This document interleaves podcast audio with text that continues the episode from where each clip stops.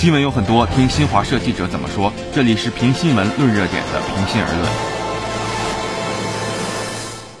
论。政务 App 上打卡刷分，微信工作群里签到，手机拍照录像留痕。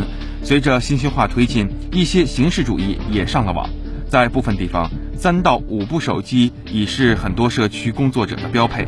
同时，在上百个微信工作群成为不少基层干部的日常，很多时候深入群里来自拔。对此，新华社记者有何感想？一起来听。党务政务上网本是好事，干部可以腾出手干实事，但在个别地方却适得其反。这个 A P P 要求早打卡晚签到，那个工作群自白天到黑夜信息响个不停。更有甚者，一些干部做虚工，A P P 积分成刷分。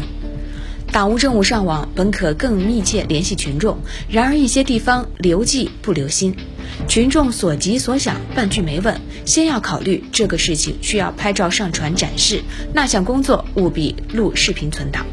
要给群众办的实事八字还没起一撇，展示政绩的花活敲锣打鼓先躁动起来，让老百姓看着可笑，觉得心凉。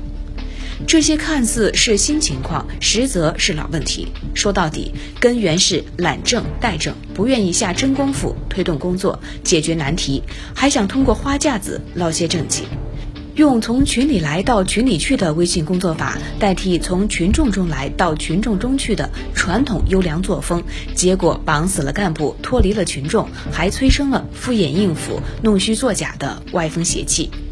信息技术应是工作利器，不应成为形式主义工具。